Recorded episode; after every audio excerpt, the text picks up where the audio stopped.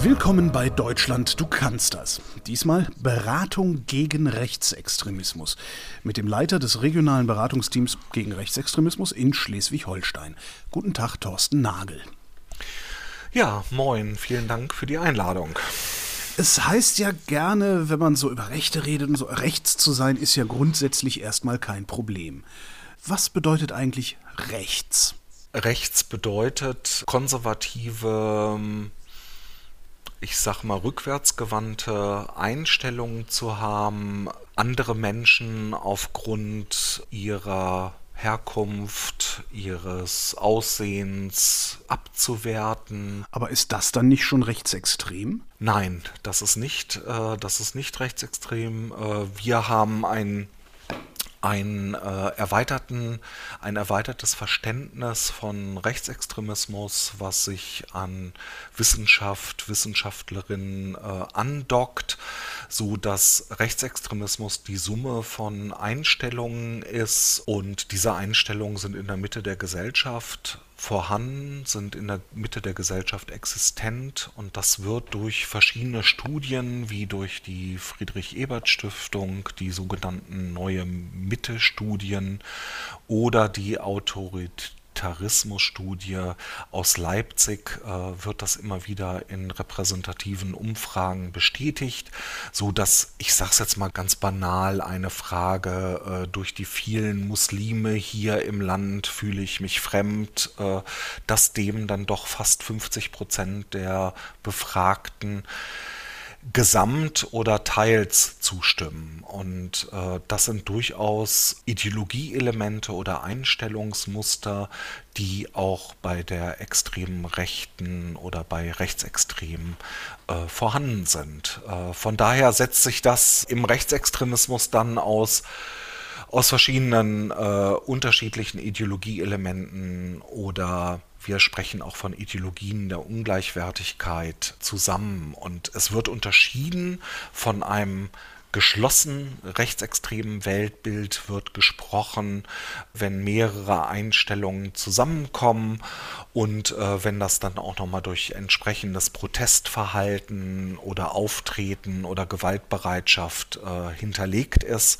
Und von daher wundert es jetzt auch nicht unbedingt, dass äh, Rechtsextremismus in Deutschland die Zahl in den letzten Jahren in Anführungszeichen, ja, ich sag mal relativ jetzt zu, in den letzten Jahren relativ gleich geblieben ist. Äh, der Verfassungsschutz zählt 34.000 äh, Rechtsextreme in Deutschland. Aber die Einstellungsmuster zu Rassismus, zu Antisemitismus, zu Antifeminismus, die sind in der Gesellschaft vorhanden, die sind in der Gesellschaft existent und die reichen bis weit in die Mitte der Gesellschaft.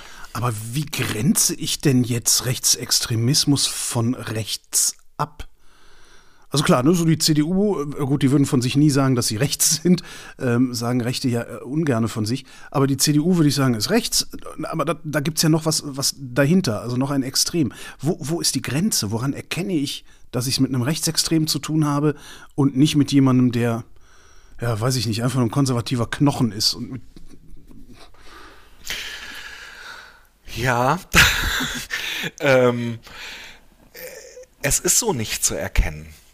Es ist so nicht zu erkennen, äh, unbedingt. Ähm, welches Beispiel soll ich denn mal aufmachen, damit das nochmal deutlicher wird? Ähm, Thilo Sarrazin wäre für mich ein, ein super Beispiel, äh, dessen Bücher sich millionenfach verkauft haben, der in der Zeit, wo er ja seine Ideologien oder seine Bücher verbreitet hatte und seine Gedanken verbreitet hatte, äh, noch SPD-Mitglied war, aber dieses Gedankengut, was er verbreitet hat, ist anschlussfähig äh, an die extreme Rechte und war zum Teil in dem Wortlaut, äh, ja, Deutschland stirbt aus, ähm, wir werden immer, wir werden immer weniger, irgendwann werden hier nur noch Moscheen sein.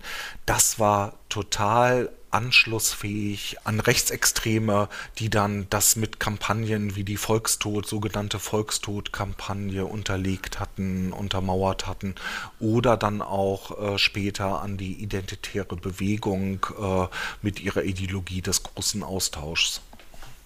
Ja, aber woran erkennen Sie denn dann, ob jemand zur extremen Rechten gehört oder einfach nur rechts ist? Weil das, das, das ist ja Ihre tägliche Arbeit.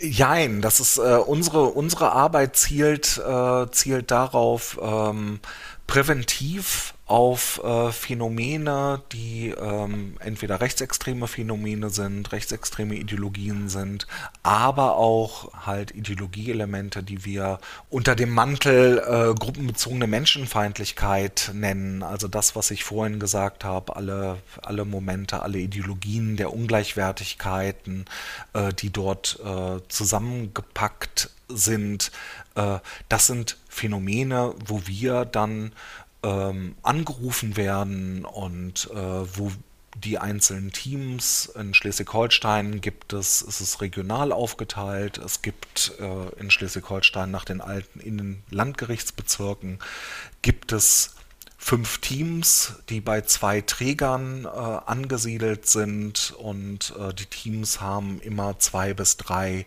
Berater, Beraterinnen, die dort arbeiten und diese Struktur der regionalen Aufteilung, äh, die ist auch bundesweit vorhanden. Also es gibt inzwischen in allen Bundesländern gibt es mobile Beratungsteams äh, in den Regionen, die angefragt werden können und die halt auf Informationen zu Rechtsextremismus äh, liefern Beratung, beraten zu Rechtsextremismus, aber auch unterstützen bei gruppenbezogener Menschenfeindlichkeit wie Rassismus, Antisemitismus, Antifeminismus, Antiziganismus.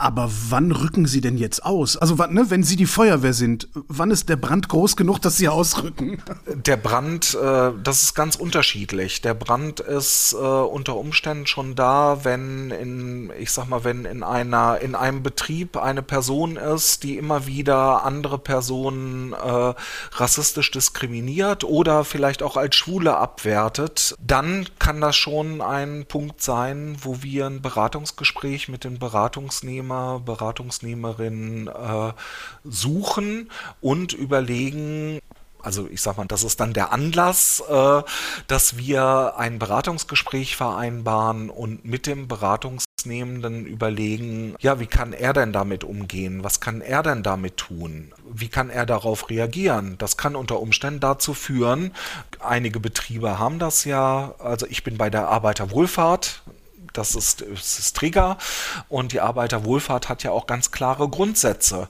Da wäre schon ein Mitarbeiter oder eine Mitarbeiterin, die rassistisch diskriminieren würde, wäre schon schwierig, diese Mitarbeiterin weiter im Betrieb zu halten. Das ist einfach dann unvereinbar mit den Werten der Arbeiterwohlfahrt und einige andere Betriebe haben auch bestimmte Grundsätze und Umgangsweisen und äh, dann kann es unter Umständen so sein, dass wir dann beraten in dem Kontext, so wie kann denn damit auch umgegangen werden oder wie kann ein Betrieb unter Umständen äh, eine Hausordnung verfassen, sag ich mal. Das wäre durchaus auch was, äh, was ein Umgehen ist.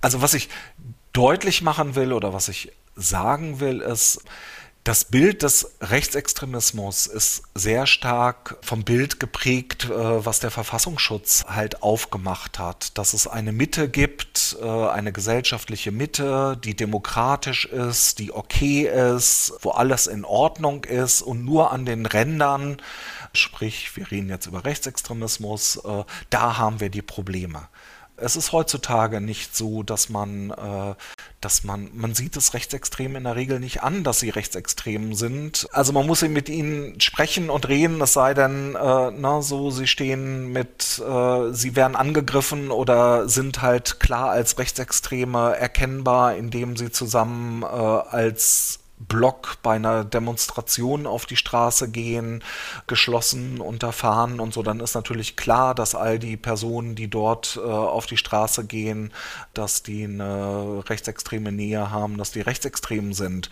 Aber im Alltag, im Betrieb, in der Schule, im, in alltäglichen Situationen, sind Rechtsextreme so nicht erkennbar, es sei denn vielleicht auch, sie hätten bestimmte Tätowierungen oder würden sich, würden sich kleidungsmäßig entsprechend outen, dass sie eine Nähe zum Rechtsextremismus haben oder Teil von rechtsextremen Gruppierungen sind. Aber so im Alltag normal ist es nur dann erkennbar, wenn diese Personen artikulieren, wenn die entsprechend handeln, wenn die sich äußern, äh, wenn die mit Worten und Taten äh, zur Tat schreiten, sag ich mal, dann ist es erkennbar und dann ist es äh, klar. Von daher nochmal zurück, was ist rechts, äh, was ist rechtsextremistisch. Äh, die Bandbreite ist sehr weit, gerade durch die neuen Medien im Internet und so weiter ist das Sagbare immer weiter auch nach rechts gerückt. Und das sind manchmal auch Personen, die vorher überhaupt nie aufgefallen sind, die man nicht auf dem Schirm hatte, dass die jetzt rechtsextrem sind und dann aber mit ihren Taten im Endeffekt erkennen lassen, dass sie halt äh, darüber dass es rechtsextreme Taten sind. Ich denke jetzt an den Angestellten, der die geplante äh, Flüchtlingsunterkunft im Brand steckt, weil er keine Lust hat, dass, äh, weil er nicht will, dass Geflüchtete in seiner Nähe leben und wohnen. Das ist eine rechtsextreme Tat. Diese Person war nie vorher als Rechtsextremer auffällig oder so. Und äh, ja, da gibt es ja einige. Ne? Ich hatte Thilo Sarrazin genannt. Wahrscheinlich würde er sich da auch mit Händen und Füßen zur Wehr setzen, wenn, wenn man ihm sagen würde, naja, aus meiner Sicht, aus meiner Perspektive, von dem, was er von sich gibt, äh, welche Ideologien er verbreitet, ist er in meinen Augen ein Rechtsextremer. Ähm, er ist aber derjenige, der aus meiner Perspektive mit unter anderem mit zu verantworten hat, äh, dass eine Pegida-Bewegung plötzlich äh, so stark wurde, dass es Anschlussfähigkeiten gibt, dass die AfD plötzlich auch äh, wählbar geworden ist, dass die AfD gewählt wurde, dass das einfach möglich war, so ein Gedankengut auch zu artikulieren, also auf der Straße zu artikulieren, in Parlamenten zu artikulieren, äh, das deutlich zu machen und dann noch gewählt zu werden ich würde sagen, ne, hat Herr Sarrazin schon deutlichen Anteil dran. Verstehe ich das richtig? Das Problem ist eigentlich nicht die Gruppe an Rechtsextremen, die da irgendwo auf der Straße rumläuft, sondern das Problem sind die Einstellungen in im Zweifelsfall jedem von uns, die rechtsextrem sein können. Und dagegen gehen sie vor. Oder dagegen beraten sie an, muss man sagen.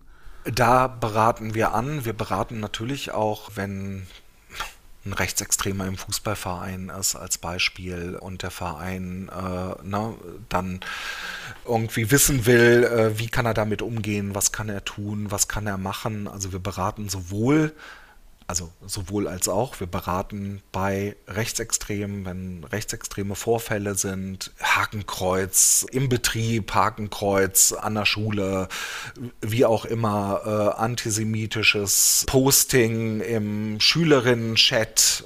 Häufig wissen wir auch gar nicht, äh, wenn wir dann ankommen, wenn wir beraten in diesen Fällen, äh, ist das eine Person, die das gemacht hat? Ist das eine rechtsextreme Person oder eine Person, die wir dem Rechtsextremismus zuordnen können? oder ist es halt eine Person, die halt äh, Antisemit oder antisemitisch ist oder rassistisch ist und äh, Genau.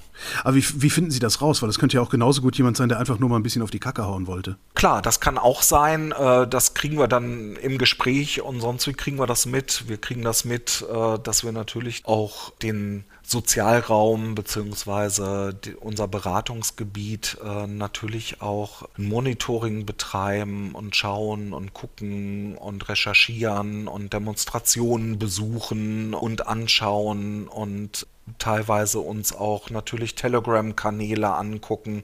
Von daher waren wir auch die ersten, die auf die Corona-Leugnerinnen auch hingewiesen haben mit entsprechenden Warnhinweisen und Postings und Policy Papers vom Bundesverband her, äh, die wir dann an die Politik geschickt haben.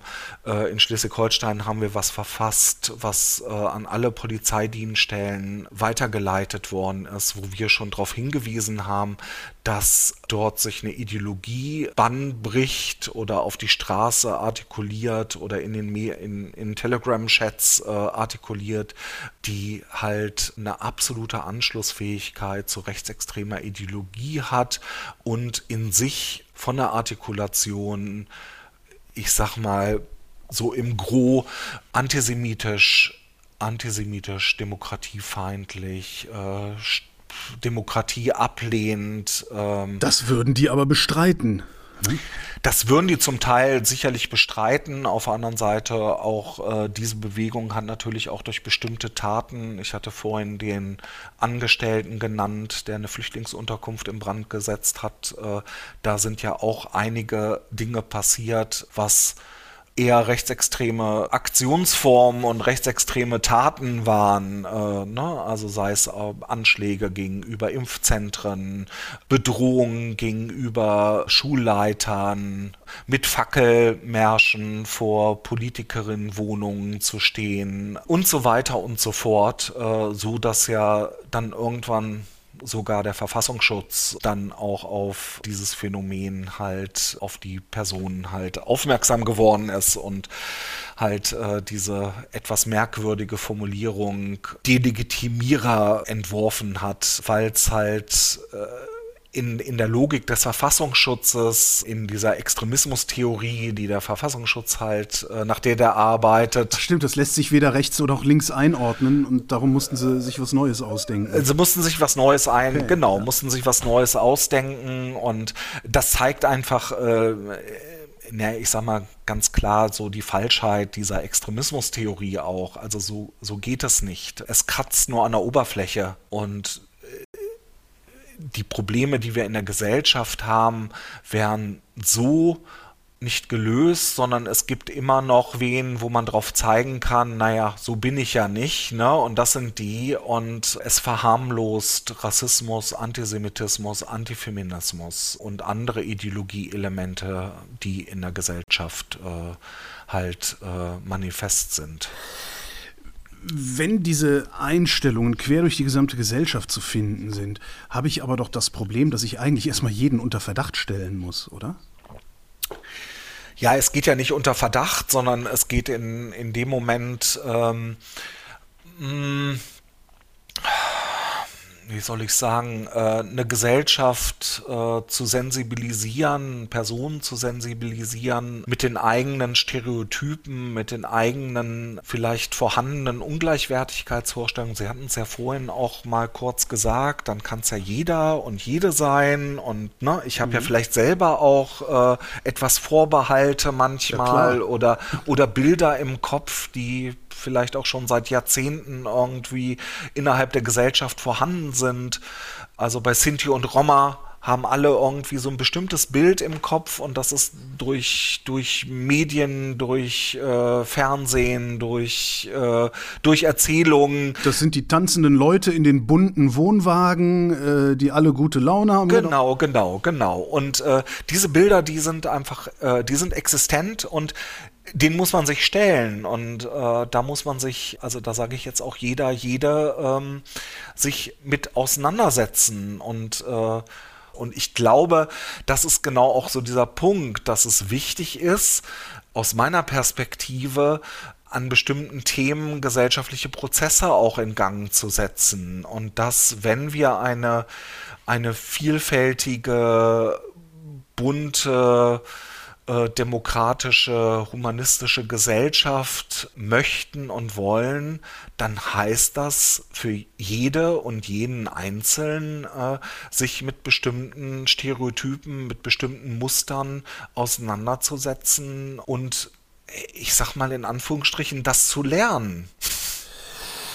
Sie gehen davon aus, dass wir eine solche Gesellschaft, also eine offene, eine demokratische, eine, eine äh, emanzipierte oder gleichberechtigte Gesellschaft sein möchten. Es gibt aber zumindest behaupten das viele genug Menschen, die das gar nicht wollen, sondern die sagen, nein, nein, das ist wieder die natürliche Ordnung der Dinge, die Frau gehört an den Herd.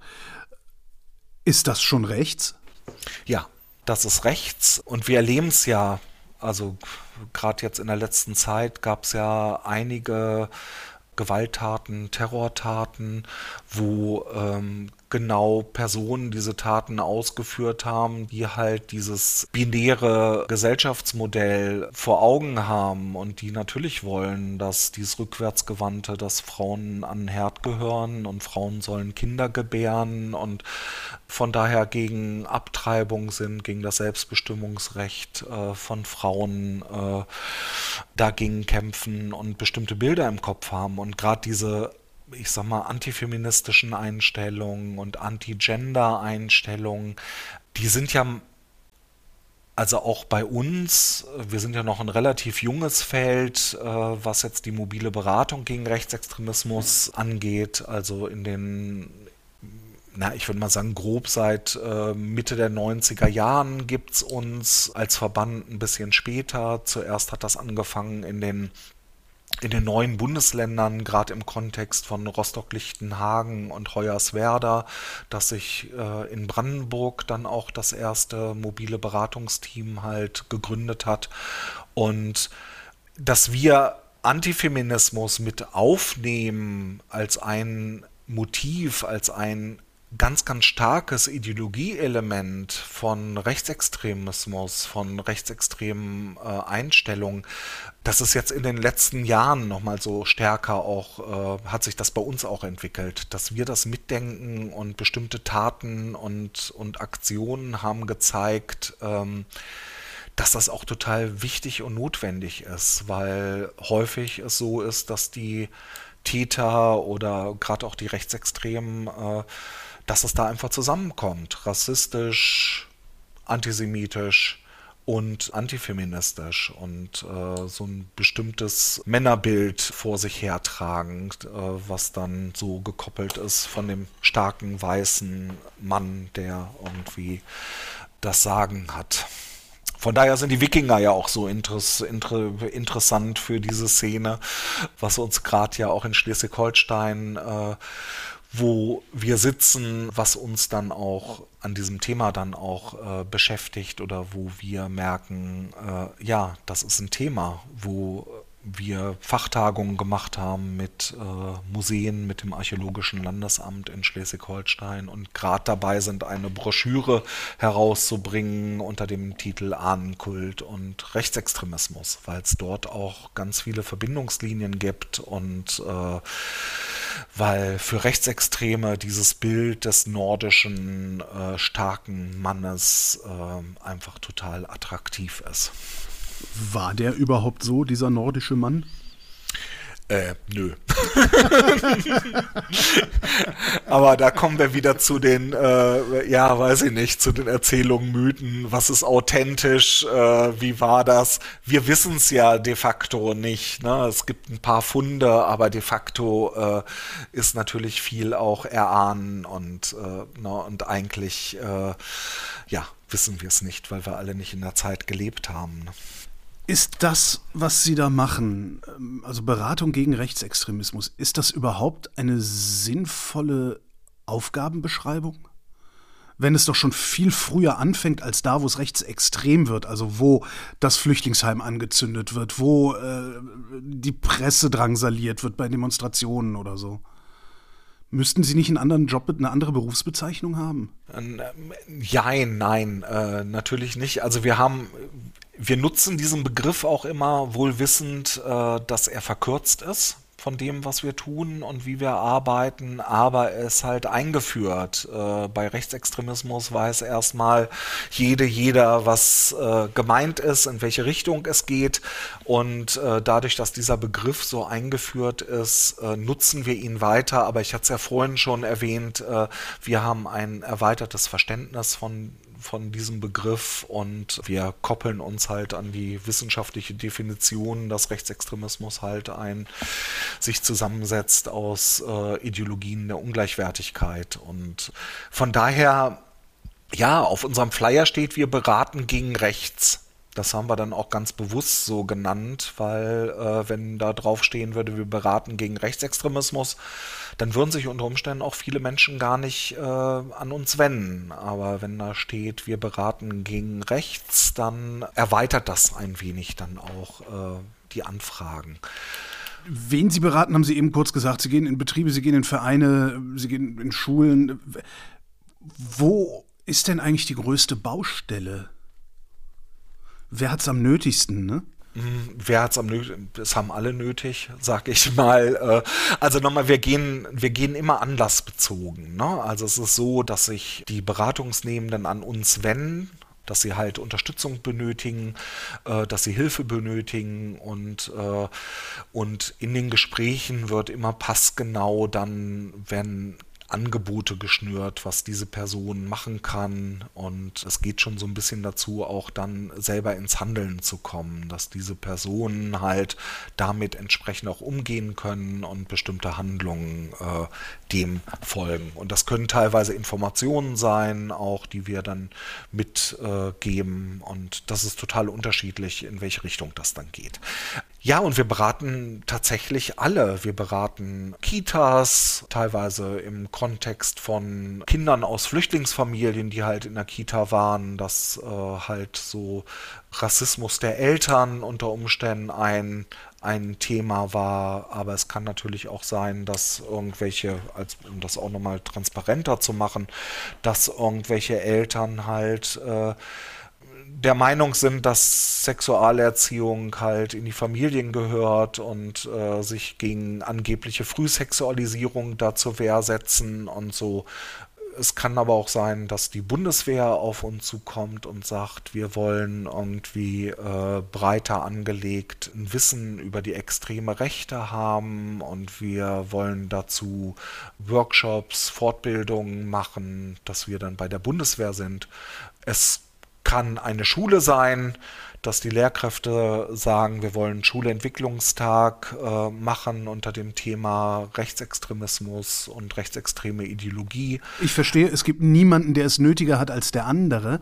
So ungefähr, ja. Äh, gibt es denn ein Thema, das stärker vertreten ist als das andere? Also was so Fallhintergründe angeht, die wir natürlich auch immer abfragen und gucken, ist schon so, dass, Rass, dass Rassismus so mit am stärksten auch immer nochmal so als Fallhintergrund, wenn man jetzt so die Ideologien der Ungleichwertigkeiten sich anguckt, äh, so schon eins der, der stärksten äh, Fallhintergründe auch ist. Aber Antisemitismus ist auch, äh, folgt dann auch unmittelbar und häufig ist es dann auch ein Zusammenspiel von unterschiedlichen Ideologieelementen und äh, Ideologien der Ungleichwertigkeit, die dort mit reinspielen. Aber ich würde schon sagen, Rassismus ist nach wie vor eins der, der Momente und eins der Themen, die, äh, die immer wieder auch äh, thematisch behandelt werden und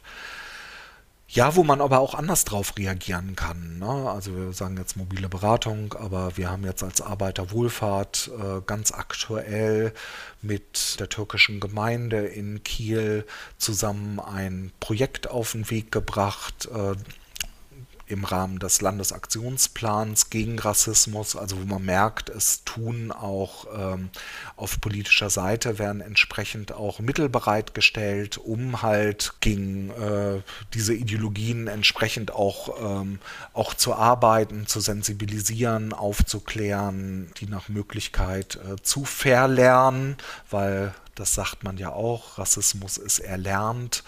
Und da machen wir ein Projekt. Wir sprechen über antimuslimischen Rassismus und machen dieses Thema auf, um halt äh, da auch nochmal deutlicher auch ähm, Stereotypen, Vorbehalte und so weiter abzubauen, aber unter Umständen auch miteinander ins Gespräch zu kommen, dass Personen miteinander ins Gespräch kommen, die sonst nie über dieses Thema reden würden und das halt äh, darüber gesprochen wird und dass es einen Austausch gibt, dass es eine Offenheit gibt, dass auch Betroffenen Gehör geschenkt wird an diesem Punkt, Betroffenen von Rassismus, Betroffenen von Antisemitismus.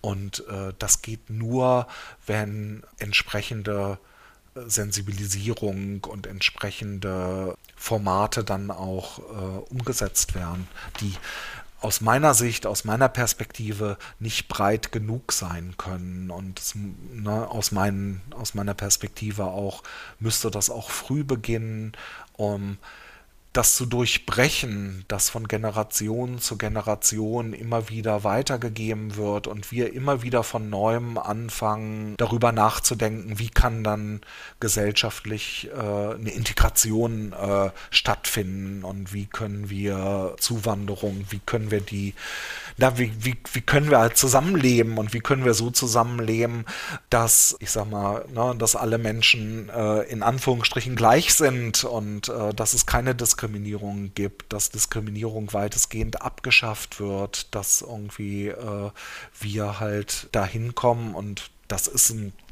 Ziel von uns, so arbeiten wir. Wir haben halt äh, ein äh, humanistisches Weltbild, nach dem wir orientiert arbeiten. Und dieses humanistische Weltbild, ähm, das steht so auch sehr stark im Vordergrund in unserer Arbeit. Am Ende schadet Extremismus ja auch immer den Extremisten.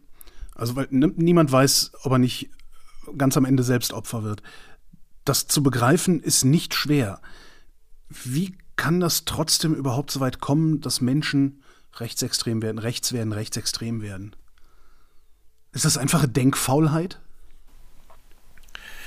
Ähm, nee, das ist keine Denkfaulheit. Also dem steht ja auch ein klares ähm, es ist ja eine Reaktion. Es ist eine Reaktion auf eine sich modernisierende Welt, auf eine offene, vielfältige Welt mit entsprechenden ähm, einer Akzeptanz von unterschiedlichen äh, Lebensentwürfen und und naja, dieses äh, es sind, ich sag mal, es sind rückwärtsgewandte Abwehrkämpfe, das, was die AfD betreibt, was Rechtsextreme äh, betreiben. Von daher ist der Feind ja auch immer sehr stark ausgemacht. Also jetzt zumindest in, in Deutschland, in der Bundesrepublik äh, ist so einer der Feinde, äh, der Feindbilder äh, sind die Grünen. Also ganz klar, weil die Grünen halt, äh, ich sag mal, aus den neuen sozialen Bewegungen entstanden sind und für Rechtsextreme halt so das Sinnbild sind des äh, ja, von all dem, was sie ablehnen. Ne? So. Wenn das also ein rückwärtsgewandter äh, Abwehrkampf gegen eine Modernisierung der Gesellschaft ist, was ich da sehe rechts, äh, müsste ich dann nicht eher Mitleid mit diesen Leuten haben? Nee. okay. Ich glaube nicht. Also das wollte ich auch nochmal äh, sagen. Sie hatten das gesagt, ja, kann ja jeder von betroffen sein. Nee, es hat natürlich mit Macht zu tun. Und ein weißer deutscher Mann, der ist jetzt nicht betroffen von Rassismus, sondern er ist derjenige, der Macht ausübt. Und äh, ich glaube, das ist, das macht dann auch ganz stark auch so einen Reiz aus, gerade von Männern, sich einer rechtsextremen Bewegung oder so auch anzuschließen. Es ist halt vereinfacht, aber es ist äh, alles andere als das Bild, was ja auch immer noch gesellschaftlich vorhanden ist, des Baseball schlagenden, äh, Springerstiefel tragenden, äh, glatzköpfigen, ähm, besoffenen bierbäuchigen Mannes. So dieses Bild, das, das existiert ja immer noch, wenn man, wir haben das ja, wenn man irgendwie fragen würde in Gruppen, malt mal, zeichnet mal einen Rechtsextremen, dann wird genau dieses Bild häufig dann so reproduziert und, und gezeigt. Und das ist es ja nicht. Und ein Rechtsextremer der identitären Bewegung oder auch Rechtsextreme in der NPD, äh, das sind häufig Leute, die haben das Gymnasium besucht und haben studiert. Und das ist natürlich gekoppelt mit einer Ideologie. Wo die hinwollen, das ist ja, dass nicht mehr die Stärke des Rechts gilt, sondern das Recht des Stärkeren. Und im Zweifelsfall bin ich der Stärkere. Und ich tue mich sehr, sehr schwer damit. Nee, ich kann überhaupt nicht nachvollziehen, wie man eine solche Gesellschaftsordnung anstreben kann. Also ich glaube, da sind wir uns einig. Ich kann das auch nicht nachvollziehen. Okay, ich dachte, es gäbe Theorien und Sie kennen die oder so. Nee, nein, das äh, Schade. damit da, nein, damit äh, also so wie ich das gerade sagte, es gibt ja verschiedene, verschiedene Gründe und Ursachen zur Entstehung des Faschismus und äh, wie das vonstatten geht. Und im Endeffekt hat es immer mit Macht zu tun. Und in dem Moment war es ja so, ich, ich sag's jetzt mal so, äh, ne, die Nazis haben davon profitiert. Es haben im Nationalsozialismus haben ganz, ganz viele von profitiert. Und die Bevölkerung hat es mitgetragen. Und auch, naja, ich gehe jetzt in die, in die Jetztzeit, Pegida-Bewegung und so, die haben mitgetragen, dass Geflüchtete angegangen worden sind, dass Flüchtlingsheime in Brand gesteckt worden sind, dass Menschen zu Tode kommen.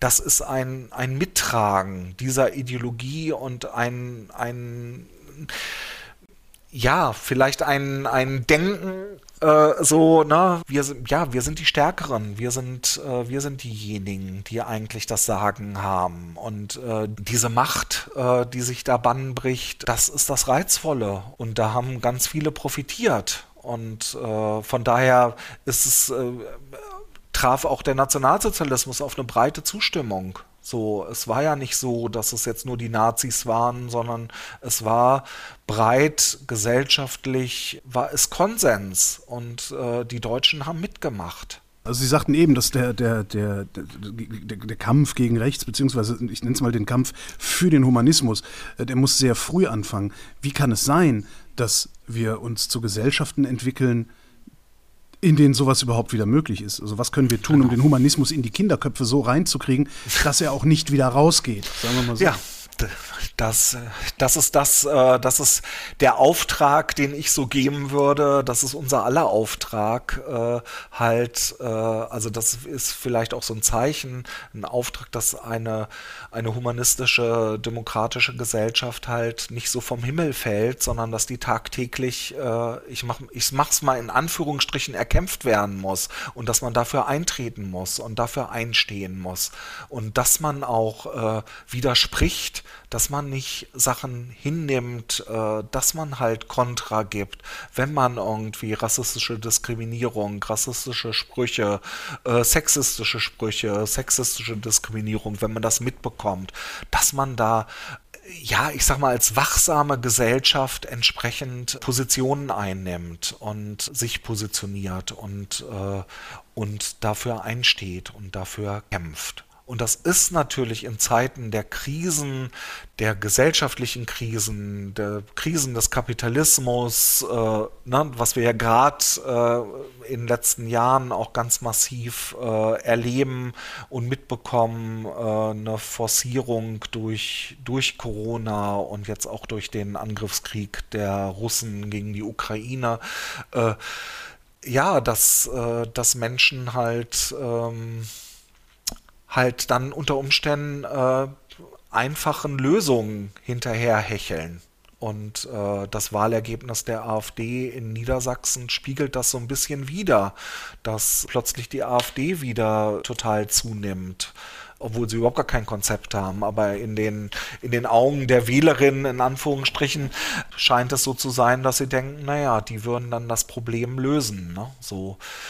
Und ja, ich glaube, da steht uns noch einiges auch bevor, weil das ist ja jetzt schon auch länger so, dass, ich hatte es vorhin genannt, die Abwehrkämpfe, dass das im Endeffekt nochmal so rückwärtsgewandte Abwehrkämpfe sind, ähm, Reaktionen sind auf eine modernisierte Welt, auf eine modern, moderne Gesellschaft. Das ist ja was, was wir weltweit erleben. Und von daher ist es für einige Menschen äh, nach wie vor attraktiv, den menschenverachtenden Rattenfängern und Fängerinnen, sag ich mal, äh, da hinterher zu hecheln und die zu wählen. Aber dagegen müssen wir arbeiten. Und das ist auch Teil äh, unseres Jobs. Und nicht nur jetzt von unserem Beratungsteam gegen Rechtsextremismus, sondern ich würde das jetzt auch nochmal weiter ausdehnen und würde sagen, äh, mein Arbeitgeber, die Arbeiterwohlfahrt, kämpft dafür an unterschiedlichen Stellschrauben ja auch tagtäglich. Die ganzen Kollegen, Kolleginnen, die in der Kita arbeiten, die in Altenheimen äh, tätig sind, die in der Migrationsberatung tätig sind, äh, in der Jugendhilfe und so weiter und so fort. Das ist ja auch ganz stark davon geprägt, dass man eine Gesellschaft mit Teilhabe, ein ne, humanistisches Weltbild und so weiter, dass man diese Gesellschaft will und dafür auch eintritt. Thorsten Nagel, vielen Dank. Ja, ich bedanke mich.